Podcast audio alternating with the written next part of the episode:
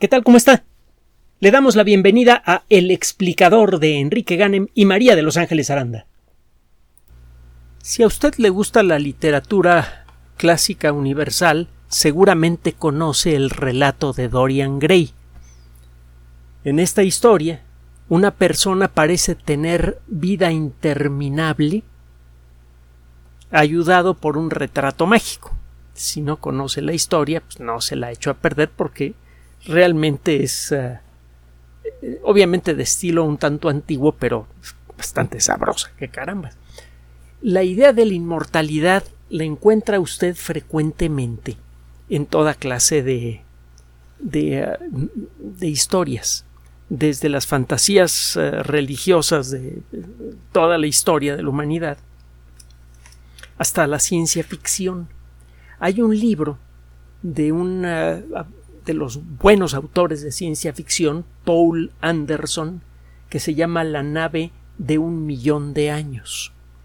Este título está relacionado con un uh, pasaje que encuentra usted en uh, eh, textos egipcios antiguos, que están relacionados precisamente con, con la muerte.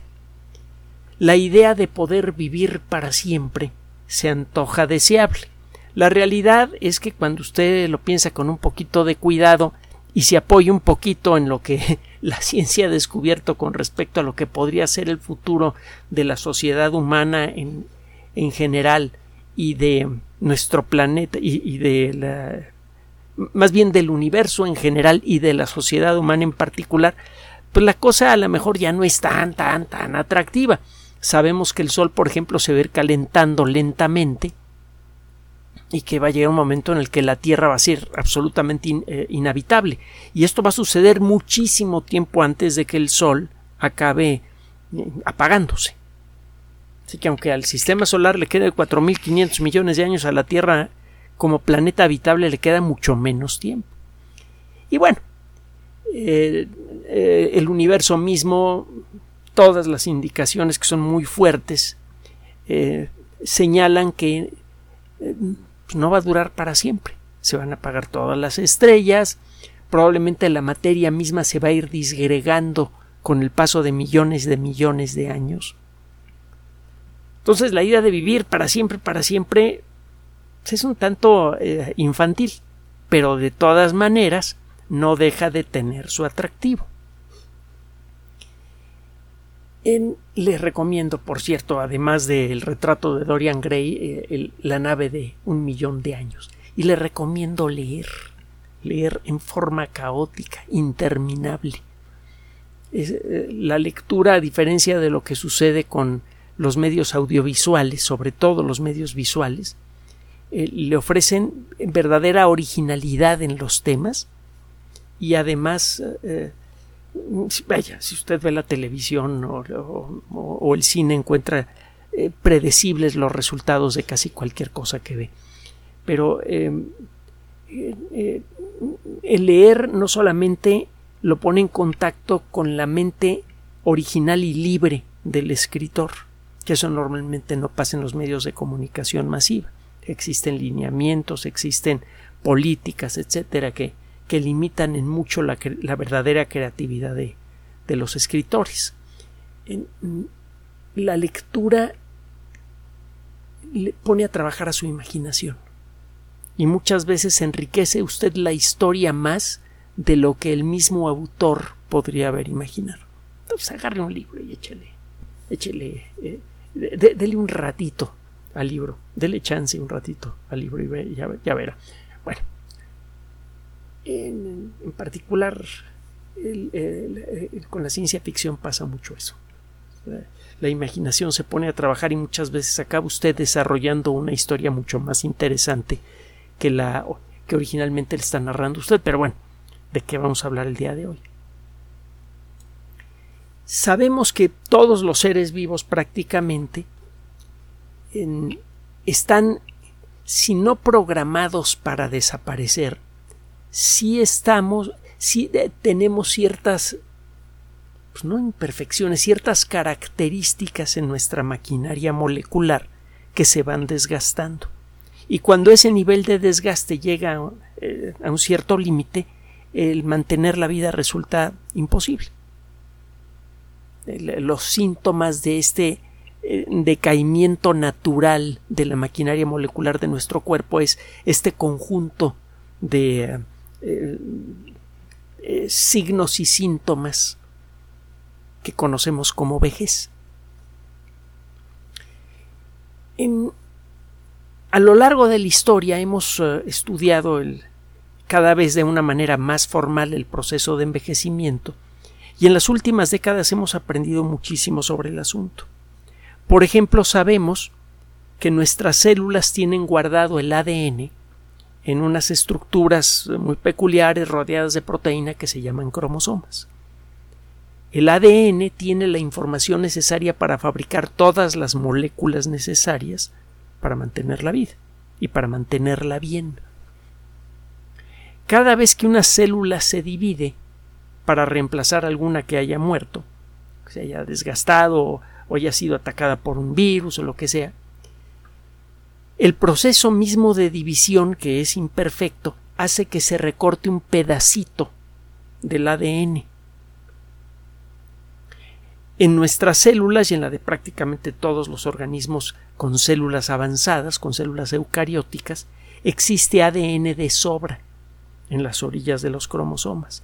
Y ese ADN de sobra, ese ADN redundante que tiene repetida muchas veces la misma información, con cada división se va perdiendo un poquito.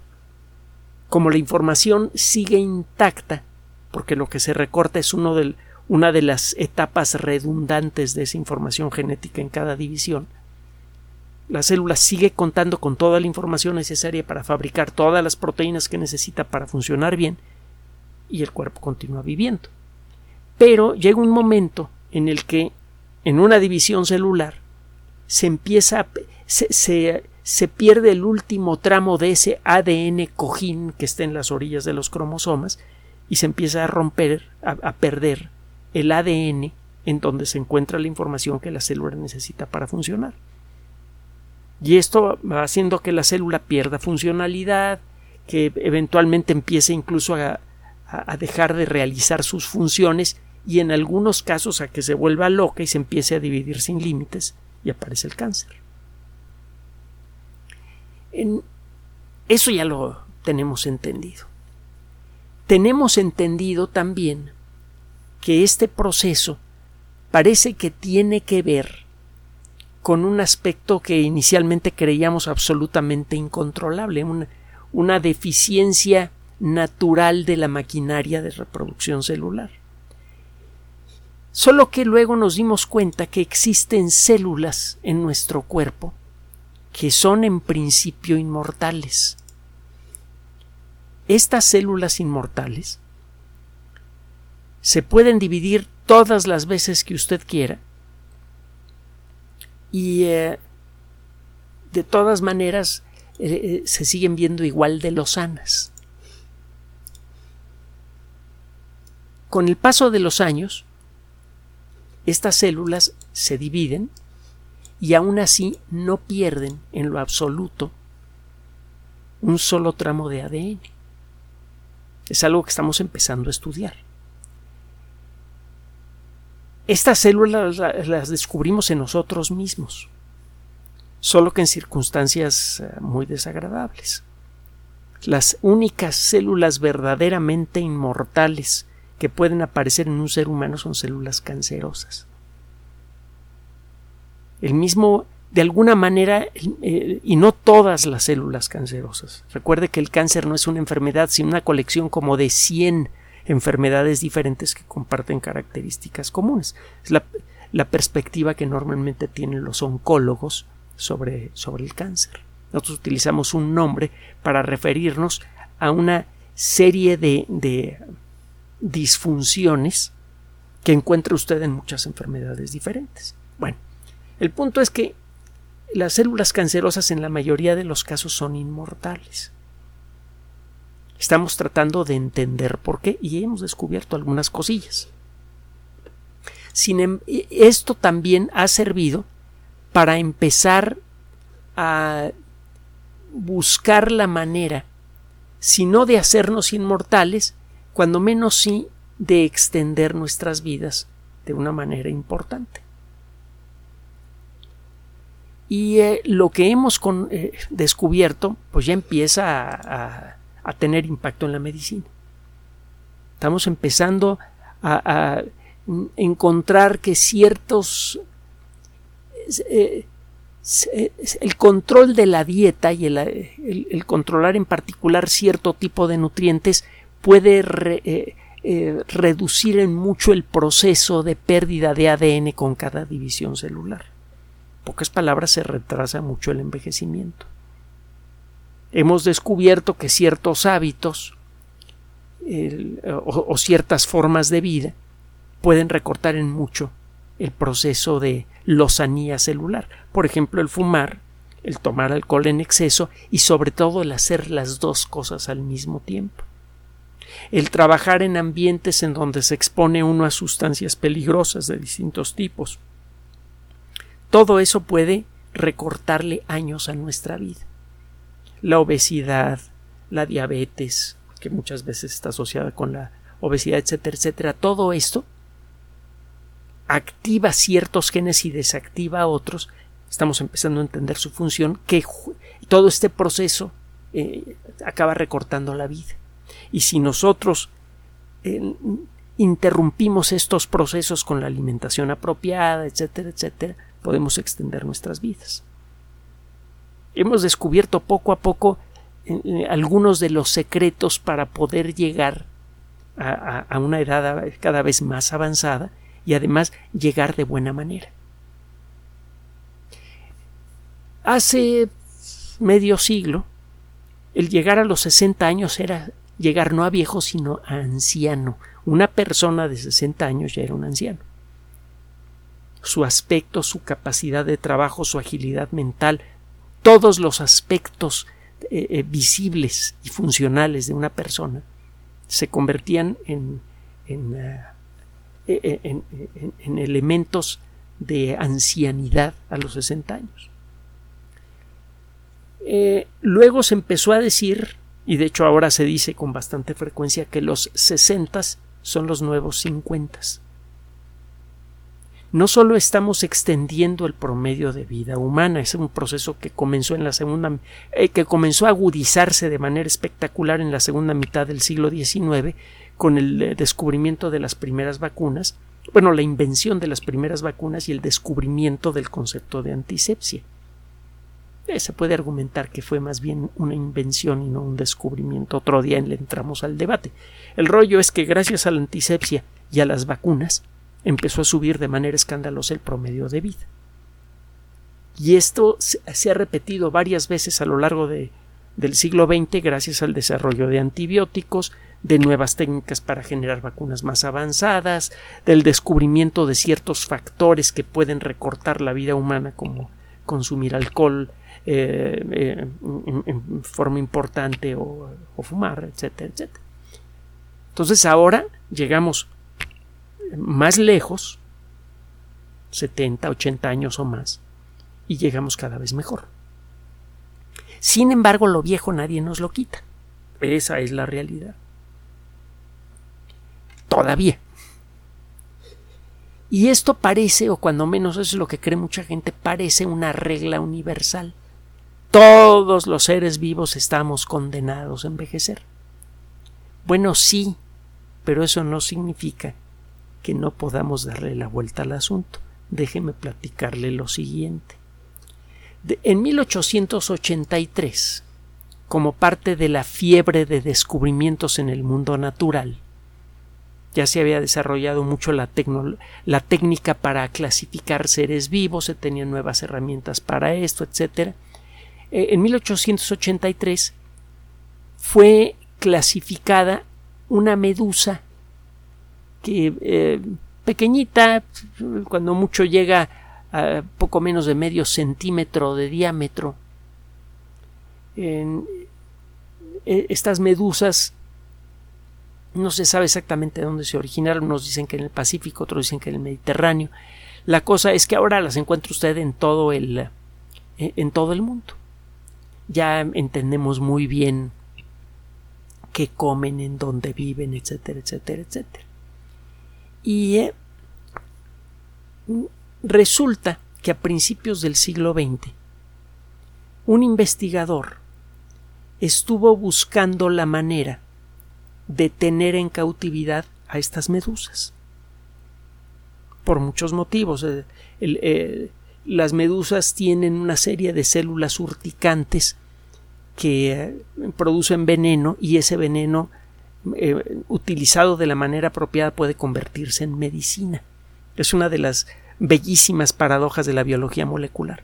Muchos de los venenos más activos los hemos convertido en aliados. En algunos casos, simples aliados cosméticos como la botulina, que es la sustancia, hasta donde yo sé, y hasta donde se decía hace poco, es la sustancia natural más venenosa del mundo.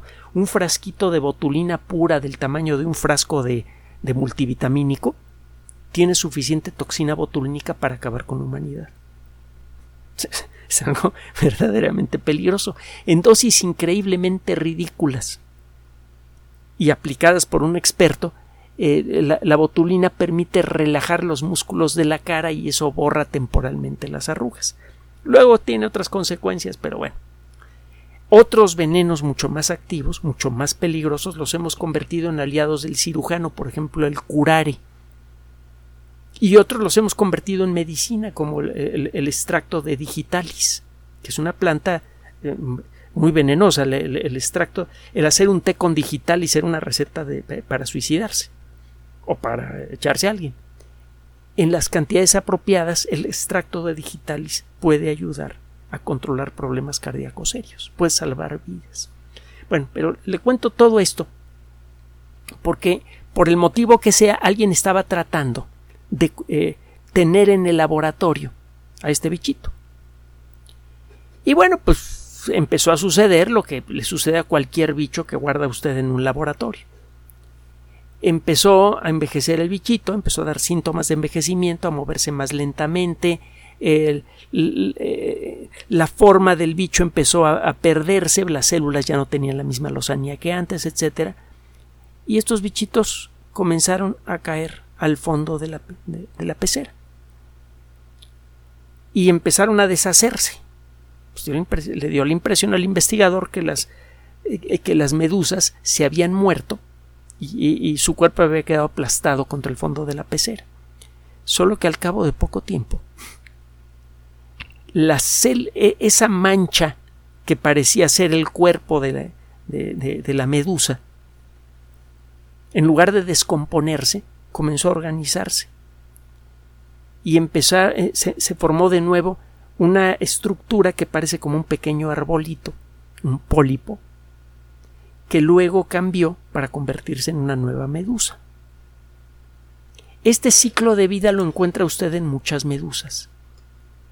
Las medusas eh, inician su vida como una larva, prácticamente invisible a simple vista, se llama plánula, que se fija alguna cosa dura en el fondo del mar y ahí empieza a crecer un bichito que a lo lejos parece pues, como un trocito de coral, pero blando. Es un pólipo. Eventualmente, de ese pólipo empiezan a salir medusitas. Algunas de ellas logran reproducirse y producen nuevas plánulas. Normal, eso pasa con la mayoría de las medusas. Las medusas adultas o son comidas por algún bicho o se mueren de viejas. Pero resulta que la Turritopsis dorni se escribe D-O-H-R-N-I-I, las dos I's son latinas. Turritopsis dorni, D-O-H-R-N-I-I, eh, no se muere. Da la impresión que se, de que se muere, se va al fondo de, de la pecera, se aplasta, parece que se va a descomponer, pero en lugar de descomponerse, eh, empieza, las células se organizan, se forma una nueva plánula y a partir de allí se forma un nuevo pólipo y a partir de ahí empiezan a salir medusas nuevas que son genéticamente idénticas en todos los sentidos a la medusa anterior. En un sentido muy real, se puede decir que la medusa no murió que la medusa eh, se rejuveneció. esto, desde luego, llamó mucho la atención desde que fue descubierto, ya, tiene años que, fue descubierto este, este, fenómeno. No, no, le estoy revelando aquí eh, no le estoy inventando una historia, eh, eh, presentándole por nueva una historia vieja. Esto lo sabemos desde hace mucho tiempo, pero lo que estamos empezando a averiguar por estas fechas sí que vale la pena contarse en este espacio. Recuerde que aquí normalmente hablamos de artículos científicos de frontera. En el 2022 fue publicado un trabajo en las memorias de la Academia Nacional de Ciencias, en el que eh, un grupo de investigadores se puso a estudiar la genética de la turritopsis y encontraron mil genes aproximadamente que están relacionados con el proceso de envejecimiento. Y como consecuencia de esto, fue posible empezar a entender qué genes son los que se activan cuando la turritopsis se va a rejuvenecer. Cuando la turritopsis deja de moverse y se cae al fondo de la pecera y se aplasta allí. En ningún momento se puede decir que el organismo adulto muere las células del organismo adulto se preservan con su genética y a partir de ellas nace una nueva larva. Desde esa perspectiva se puede decir que el bicho es inmortal. Claro, esta no es exactamente la inmortalidad que uno en, la que uno sueña, ¿no? Uno quiere vivir para siempre y vivir bien. es eh, una cuestión que aparece con frecuencia en las novelas de ciencia ficción e incluso las que son llevadas al cine. ¿Se acuerda usted de esa película muy famosa El Inmortal? Eh, este hombre que ha vivido centenares de años, a lo largo de la historia ha ido acumulando poco a poco eh, un, capital importante y bueno, para cuando ocurre la historia que aparece en el cine, el, señor ya, ya tiene un montón de dinero y vive una situación muy, eh, muy estable, muy a gusto, haciendo el trabajo que le gusta. Obviamente le gustan las antigüedades. En la, mm, si esta persona tuviera una inmortalidad como la de Turritopsis, se volvería de nuevo eh, una célula recién fecundada y a partir de ella volvería a nacer la persona no sería la inmortalidad que queremos porque a final de cuentas somos nuestra memoria.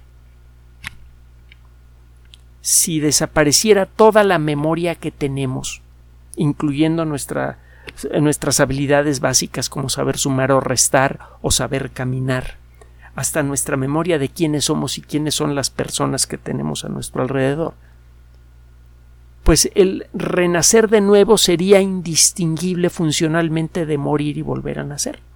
La persona que nace sería completamente ignorante de su ciclo anterior y no se, no se traería nada de su ciclo anterior al ciclo nuevo. No le serviría de nada ser inmortal desde la perspectiva de la conciencia. Pero bueno, dejando de lado ese pequeño detalle que quizá tenga solución ya tenemos aquí un ejemplo mucho más interesante que el de las células cancerosas de un organismo que es inmortal. Hay motivos para creer que, contemplado desde esta perspectiva, los individuos que muchos de los individuos de turritopsis que encuentra usted en el mar probablemente no han desaparecido, no han muerto, desde la época en la que los dinosaurios se extinguieron. Es una vida continua, continua, continua.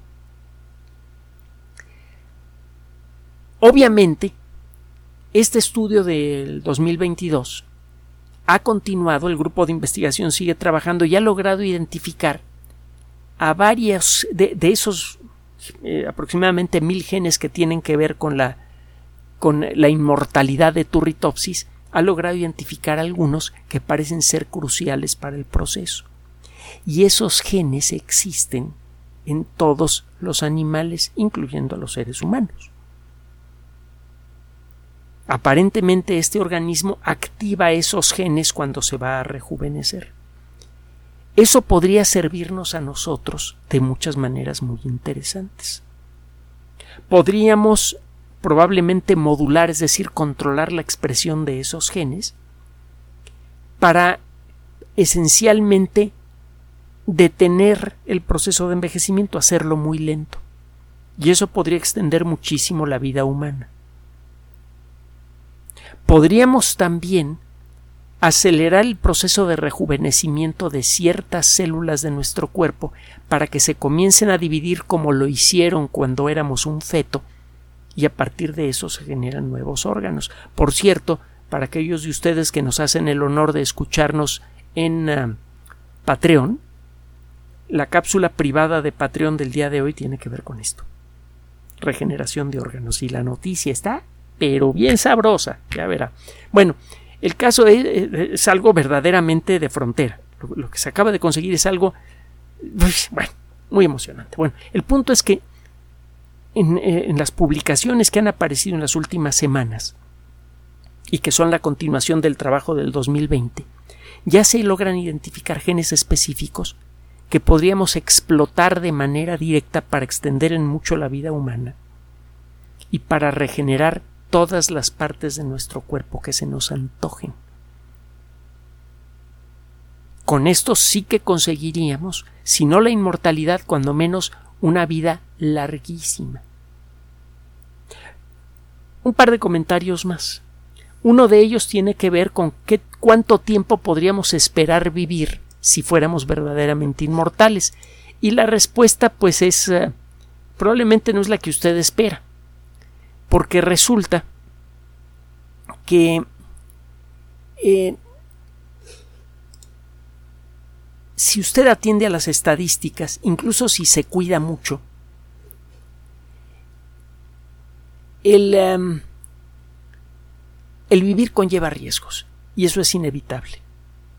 Entonces, si usted vive el tiempo suficiente, es probable que ocurra o un accidente o eh, alguna catástrofe, etcétera, que lo involucre usted. Entonces, aunque nuestra genética nos permitiera vivir para siempre, la estadística probablemente intervendría. Eso por un lado. Ahora, por otro lado, a final de cuentas, la vida es inmortal, aunque la conciencia no lo sea. Piense en esto, es algo muy real. Hay una cadena ininterrumpida de vida que comenzó con la primera célula hace quizá más de 4.200 millones de años y vamos a creerle a las especulaciones de algunos científicos, y seguirá adelante. La vida no se ha interrumpido. Nosotros somos consecuencia de este proceso de continuidad de la vida que arrancó con la vida misma. Eso en cierto modo es eh, refrescante. La vida de un individuo puede terminar con mucha rapidez. La vida de la Tierra continúa en forma indefinida y si eh, son exitosos nuestros esfuerzos, que en cierto modo son naturales, forman parte de la evolución, de salirnos de, la Tierra y empezar a colonizar el sistema solar y luego otras regiones del universo, eso convertiría a la vida en un fenómeno permanente. Quizá ese es el futuro del universo, un universo lleno de vida. Gracias por su atención. Además de nuestro sitio electrónico www.alexplicador.net, por sugerencia suya tenemos abierto un espacio en Patreon, el explicador Enrique Ganem, y en PayPal, el explicador patrocinio por los que gracias a su apoyo sostenemos este espacio. Puede usted descargar gratuitamente estos audios en formato MP3 en Spotify y en iTunes como El Explicador sitio oficial y en SoundCloud como El Explicador y con formato de video en YouTube en El Explicador sitio oficial. Recuerde nuestras redes sociales de siempre, Twitter Enrique-Ganem y en Facebook Enrique Ganem sitio oficial, El Explicador y los grupos que usted ya conoce. Finalmente, el explicador siempre somos María de Los Ángeles Aranda y Enrique Ganem. Gracias.